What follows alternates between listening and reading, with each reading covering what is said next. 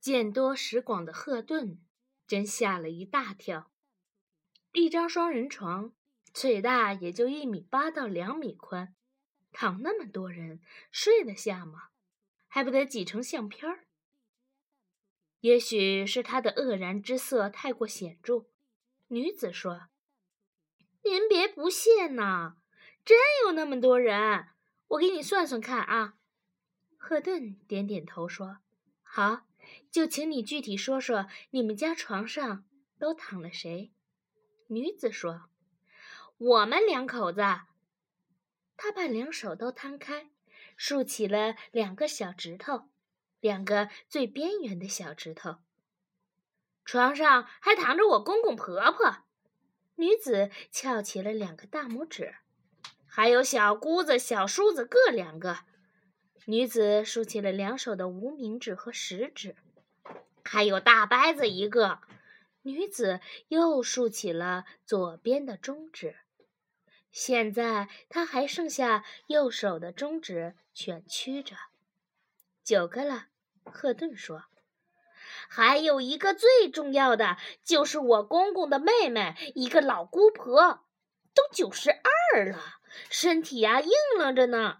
估计我都熬死了，他老人家还结结实实的活着，都成了千年的老妖精了。”女子幽怨道：“不许这样说，姑婆，这也就是在外头我拘着分寸，给你留面子。”要不上手就给你个大耳刮子！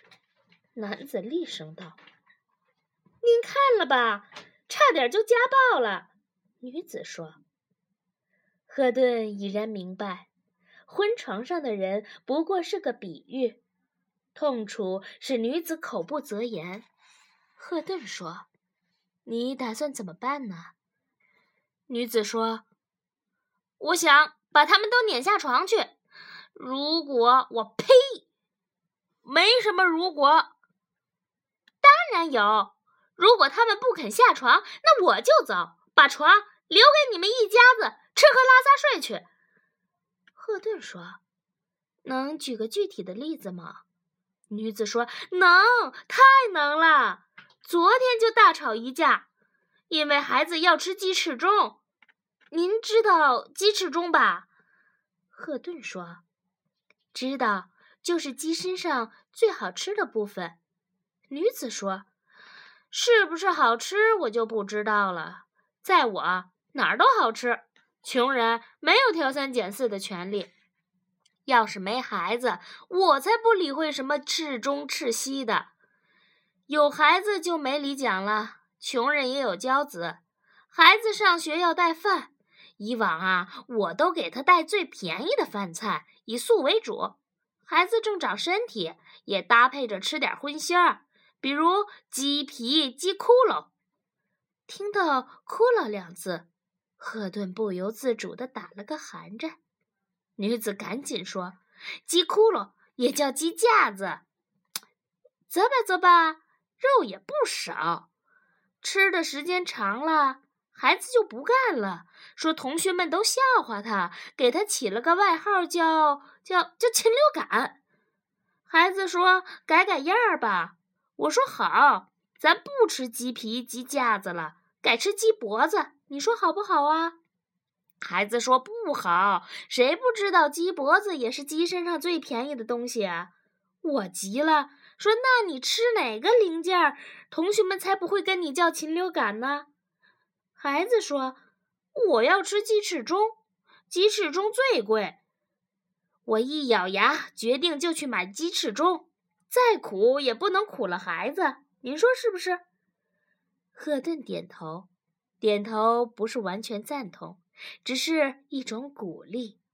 如果他摇头，谈话就无法继续下去了。女子接着说：“昨天。”我就做了一锅红烧鸡翅中，你知道我买了多少鸡翅中吗？这下赫顿可以痛快的大摇其头了，他呀是真猜不出来。女子竖起眉毛，说出来吓死你，整整十斤。那么多的鸡翅中泡在盆子里，前没尖儿，后没根儿，好像象牙麻将牌堆积如山，看得我头晕呐。如果有前世，我可能就是一只白毛黄鼠狼，老奸巨猾，是鸡的死对头；如果有后世，我就得变成满地乱爬乱滚的毛毛虫。叫鸡把我一口一口啄着吃了。女子抱住自己的双肩，显出不可抑制的恐惧。为什么要买那么多鸡翅中啊？赫顿不解。难道说这莹弱的两口子有一个气吞山河的胖崽儿吗？你呀，这问题得问他。女子一指闷头不语的丈夫：“别问我，鸡翅中是你自己买回来的。”男子撇清。女子说：“不问你行吗？我不买行吗？我说给孩子买个鸡翅中，他就咂巴着嘴儿，打算买多少啊？我说买上三五个吧，就够孩子吃一顿就行。”他说：“那不够。”我说：“就这一回，下不为例，别把孩子惯出毛病来。吃一回鸡翅中，把嘴吃馋了，咱还养不起呢。咱是下岗工人，得明白自个儿的身份，拿的是低保，孩子就不能比吃比穿。”他说：“我不是说给孩子吃，别人还得吃呢。”我说：“别藏着掖着。”就直说那个人就是你呗，你嘴馋也想吃鸡翅中，好，咱就买八九个，让你也过回瘾。我满以为这么一说他就会高兴，还没想到他瓮声瓮气地说还有别人呢。我听了挺感动，他这是惦记着我呢。说的也是，一家三口子，孩子吃上了鸡翅中，当爸爸的吃上了鸡翅中。哎，为什么我这当妈的就那么不值钱呢？对，还是孩子他爸想的周到。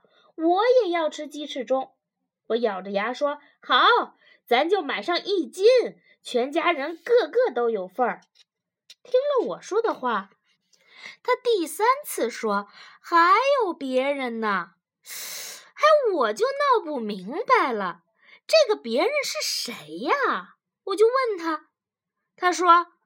还有我爸我妈，我想了想，这是孝子啊。我们吃上鸡翅中了，他想起老父母吃不上，心里不安生。好吧，我就说行，那咱们就再多买上半斤，烧好了，你给孩子他爷爷奶奶送去。我们两家呀，离得不远，红烧鸡翅端上一碗，走快点儿，还烫嘴呢。我以为他还夸我贤惠，没想到他说：“这哪够啊？”我说：“老头老太太了，半斤还不够啊！不是年轻的时候啦，老年人脾胃虚，吃多了存了积食难受，闹不好还有生命危险，还是少吃点好。”他板着脸说：“你爹你妈才有生命危险呢。”说点吉利的行不行？我就说我爹我妈在外地，我想孝顺还够不着呢。就这么定了吧，我这就去买鸡翅中。他说还有别人呢，这话就跟鬼打墙似的，绕着圈儿的又回来了。我真不明白，就问还有谁呀？你就照直说吧。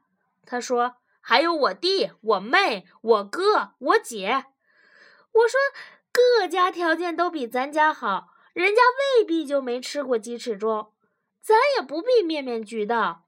他没好气儿地说：“人家吃没吃过是人家的事儿，你让不让人家吃那就是你的事儿。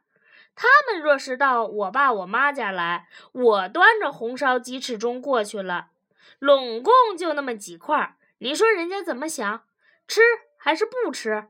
所以，你得把他们都算上。我说，那一个人得吃几个呀？他说，就按着一人十个算吧。我说你们家的人都豺狼虎豹变的，吃那么多。说是说，我还是忍气吞声，把数给算出来了。天哪，吓了一跳，真不是个小数目。我刚拎着破网兜出去要走，他又说：“你等等，我还有个姑婆，你也得算上。”我一下子就火了，说：“你把你们家祖宗从地里刨出来，每个人分几个鸡骨头嚼嚼吧，就怕他们没有那么好的牙口。咱们家吃饭为什么要请那么多嘴巴一起啃？你到底是跟我过，还是跟你们家过？如果是跟我过，我就买一斤，够吃就得了。若你们爷俩吃得欢，不够吃。”我就不吃了，我不吃，光看着也高兴。谁让咱是一家子？如果你要和那么一大伙子人过，这顿鸡翅中我可以买，买上十斤，吃完了咱们家就散伙。你猜他说什么？男子女子反问道。赫顿看了看男子，说：“你当时说了什么？”男子说：“就仨字儿，买十斤。”事情到此水落石出。后来呢？赫顿问。后来我就买了鸡翅中，后来我就红烧了，再后来我就给孩子盛出来一碗，然后就让他用大塑料盆儿给老头老太太端了过去。再后来他很晚回来，我说：“你吃饱了吗？”他说：“我们吃饱了。”我说：“吃好了吗？”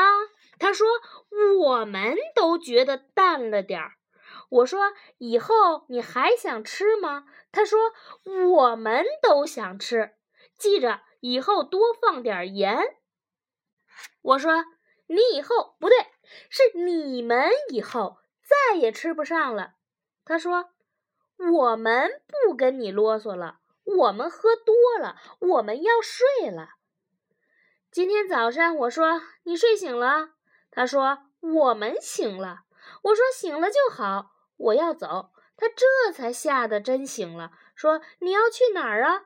我说：“我要和你离婚。”他说：“我要是不想离，有什么法子呢？”我说：“没法子，这日子过不下去了。我不能和一个长不大的男人搅和在一起。”他说：“我的胡子拉碴的了，你还说我没长大？你有病！”我说：“你才有病！”我们俩就吵起来了，惊天动地。后来我想起了报上看到心理医生，就管这档子心里有病的事儿，我就一路打听着，到了你们这儿来了。滔滔不绝，一气呵成。女子诉完了心中的苦水，安静下来。讲故事有神奇疗效。一个人若是能痛痛快快地把心中的苦水和郁闷倾泻出来，惊涛也就蜕变成了缓浪。赫顿问男子说：“他讲的都是事实吗？”男子说：“都是。他这个人就这点好，说实话。”赫顿说：“你是不愿意离婚的，对吗？”男子说。那是，要不然我能跟着他到您这儿来吗？就算你给我们打了折，这也是要钱的。这钱要是折成鸡翅中，足够一个人吃的打饱嗝。赫顿心想，今天的度量衡改成鸡翅中为单位了。赫顿说：“你知道他为什么要和你离婚吗？”男子说。不知道，他总是说我们家床上睡了太多的人，那可不是活见鬼吗？我们家的床是惨了点儿，自己打的，床板是用碎木头拼的，不过铺上的褥子比西梦思也不差。床上除了我们俩，再没旁人。他胡说八道呢。女子愤愤的反驳：“你才胡说八道！”你明明是一个人，却口口声声的说我们。我问你，这个我们是谁？男子说：“我说我们的时候，指的就是我和我爸、我妈、我哥、我姐、我妹。女子挫着牙齿，狠狠地说：“还有你老姑婆。”男子说：“对对对对对，哪能把他老人家给忘了？我小的时候他还抱过我呢。”女子咬牙切齿地说：“要是全世界都抱过你，你还把联合国都认成姥姥家，把联合国部队当成舅舅呢？”两个人又唇枪舌剑的吵了起来。唾沫星子飞溅，赫顿冷眼旁观，倒是沉得住气。有道是真理越辩越明，夫妻间有了矛盾，最怕的是冷战和漠然。针锋相对，在某种情况下也具有建设性。他们已经渐渐逼近内核。你说，咱们睡觉？我问你。睡觉的是一个人的事儿，还是一群人的事儿？女子问。男子说：“要是吹了熄灯号，大家就一起睡觉。”女子说：“那是军营，你连一天国防律都没批过，少拿部队说事儿。我问你，两个人能一起做梦吗？”男子说：“笑话，你见过俩人合伙做梦的吗？”女子说：“这就对了。”做梦是一个人的事儿，睡觉也是。男子显然说不过女子，只得认输，说：“好吧，就算睡觉是一个人的事儿。”女子说：“什么叫就算呢？是就是，不是就不是。”男子不悦道：“哎，我说你这个人怎么逮住蛤蟆钻出屎？穷追猛打呀！”差不多行了啊，女子说：“这是原则问题。”男子说：“笑话，你要是和外人睡觉，那倒有可能沾点原则的边儿；要是和我睡，没原则。”女子说：“你不要胡搅蛮缠。”赫顿要出手了，他对男子说：“我觉得你妻子说的很有道理，睡觉是一个人的事儿。”不是你和你母亲的事儿，男子说：“我小时候一直跟他睡，直到我十五岁。”赫顿心想：“难怪呢。”女子趁势揭发道：“睡觉算什么？他还一直吃他妈的奶呢，直到上学了，课间休息的时候回去撩开他妈的褂子，咂巴两口再上课。”男子不好意思了，说：“别胡咧咧，这两码事儿。”赫顿严肃地说：“这是一码事儿。”男子不满：“你不能因为自个儿是个女的就向着女的说话。”赫顿说：“其实我是向着你说话呀。”男子说：“听不出来。”赫顿说：“我猜你是个孝子。”男子说：“那是乌鸦还知道反哺，不孝还算个人吗？”赫顿对女子说。一个对自己父母好的男人是让人放心的男人。女子说：“那是当年我也是看到这一条才下决心嫁给他。”赫顿对男子说：“行孝并不意味着和父母绑在一起。如果你的儿子长大了，天天腻在你们家，你作何感想？”“那那那我就把他撵出去。大了就该顶门立户。”同理，你也要把自己和父母的关系撇清楚。一个人该断奶的时候就得断奶。以前的事你不可能改变，但现在的事你能改变。男子说：“听你的意思，好像我还没长大。”赫顿说：“您长大还是没长大？自己说呢。”我。我我都内退的人了，还没长大。有些人直到临死都没长大。男子有点恐惧地说：“那那我不能做这样的人。”赫顿对女子说：“你愿意帮助他吗？”女子说：“两口子还说什么帮不帮的话？”赫顿道：“你的意思是愿意帮助他了？”“我愿意。”赫顿说：“你不要对着我，请你对着他说。”女子说：“这还不一样吗？屋子就那么大点儿，就是声音再小，这也能听得见呢。”赫顿说：“那不一样。你既然花了一盘子鸡翅中的钱到我这儿来，就该认真听我的建议。”女子想了想说：“好吧，这又有什么难的？”半转了身子，对男子说：“我愿意帮助你。”你帮我什么呀？女子回过头看着赫顿说：“对呀，我帮的什么呀？”赫顿说：“你最希望他怎样，你就直接告诉他。那那我就开口讲了，讲，这不用谁来批准。”女子清了清嗓子，正式转过头：“老公，咱俩都是下岗职工，患难夫妻，我不嫌你穷。”就是受不了你长不大，咱是两口子，你知道不？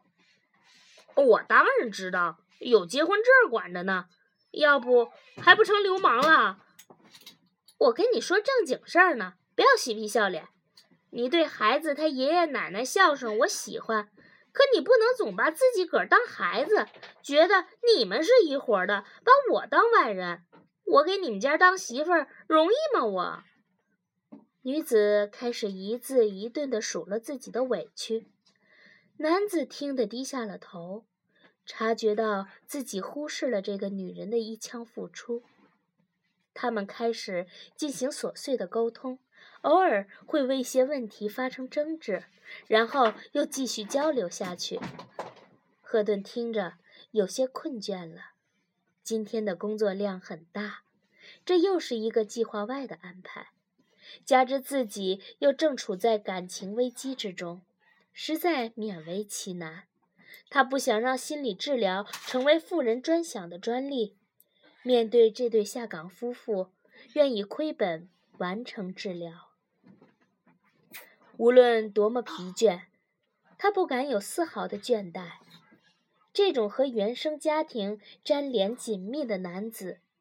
要成为顶天立地的丈夫，还需要很多次的矫正。好在本次交流很有成效。结束时，两个人分别握住赫顿的手，说：“谢谢你，我们不离婚了。”就这么简单吗？不一定吧。赫顿不敢太乐观，但也不会太悲观。人本身就是很复杂的动物。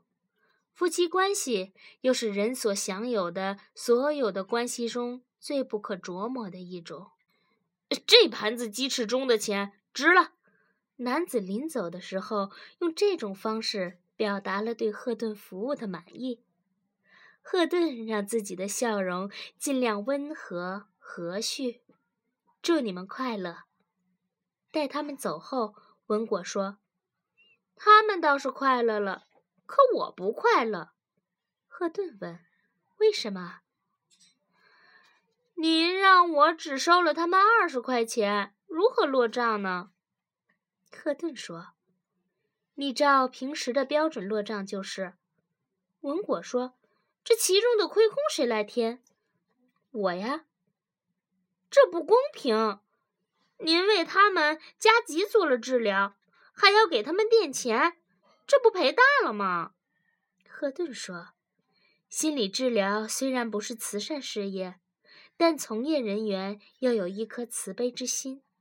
我不愿意这个行当只为掏得起钱的富人服务。”文果说：“这样的人络绎不绝，咱们就离破产不远了。”赫顿说：“一时半会儿，应该还不至于吧。”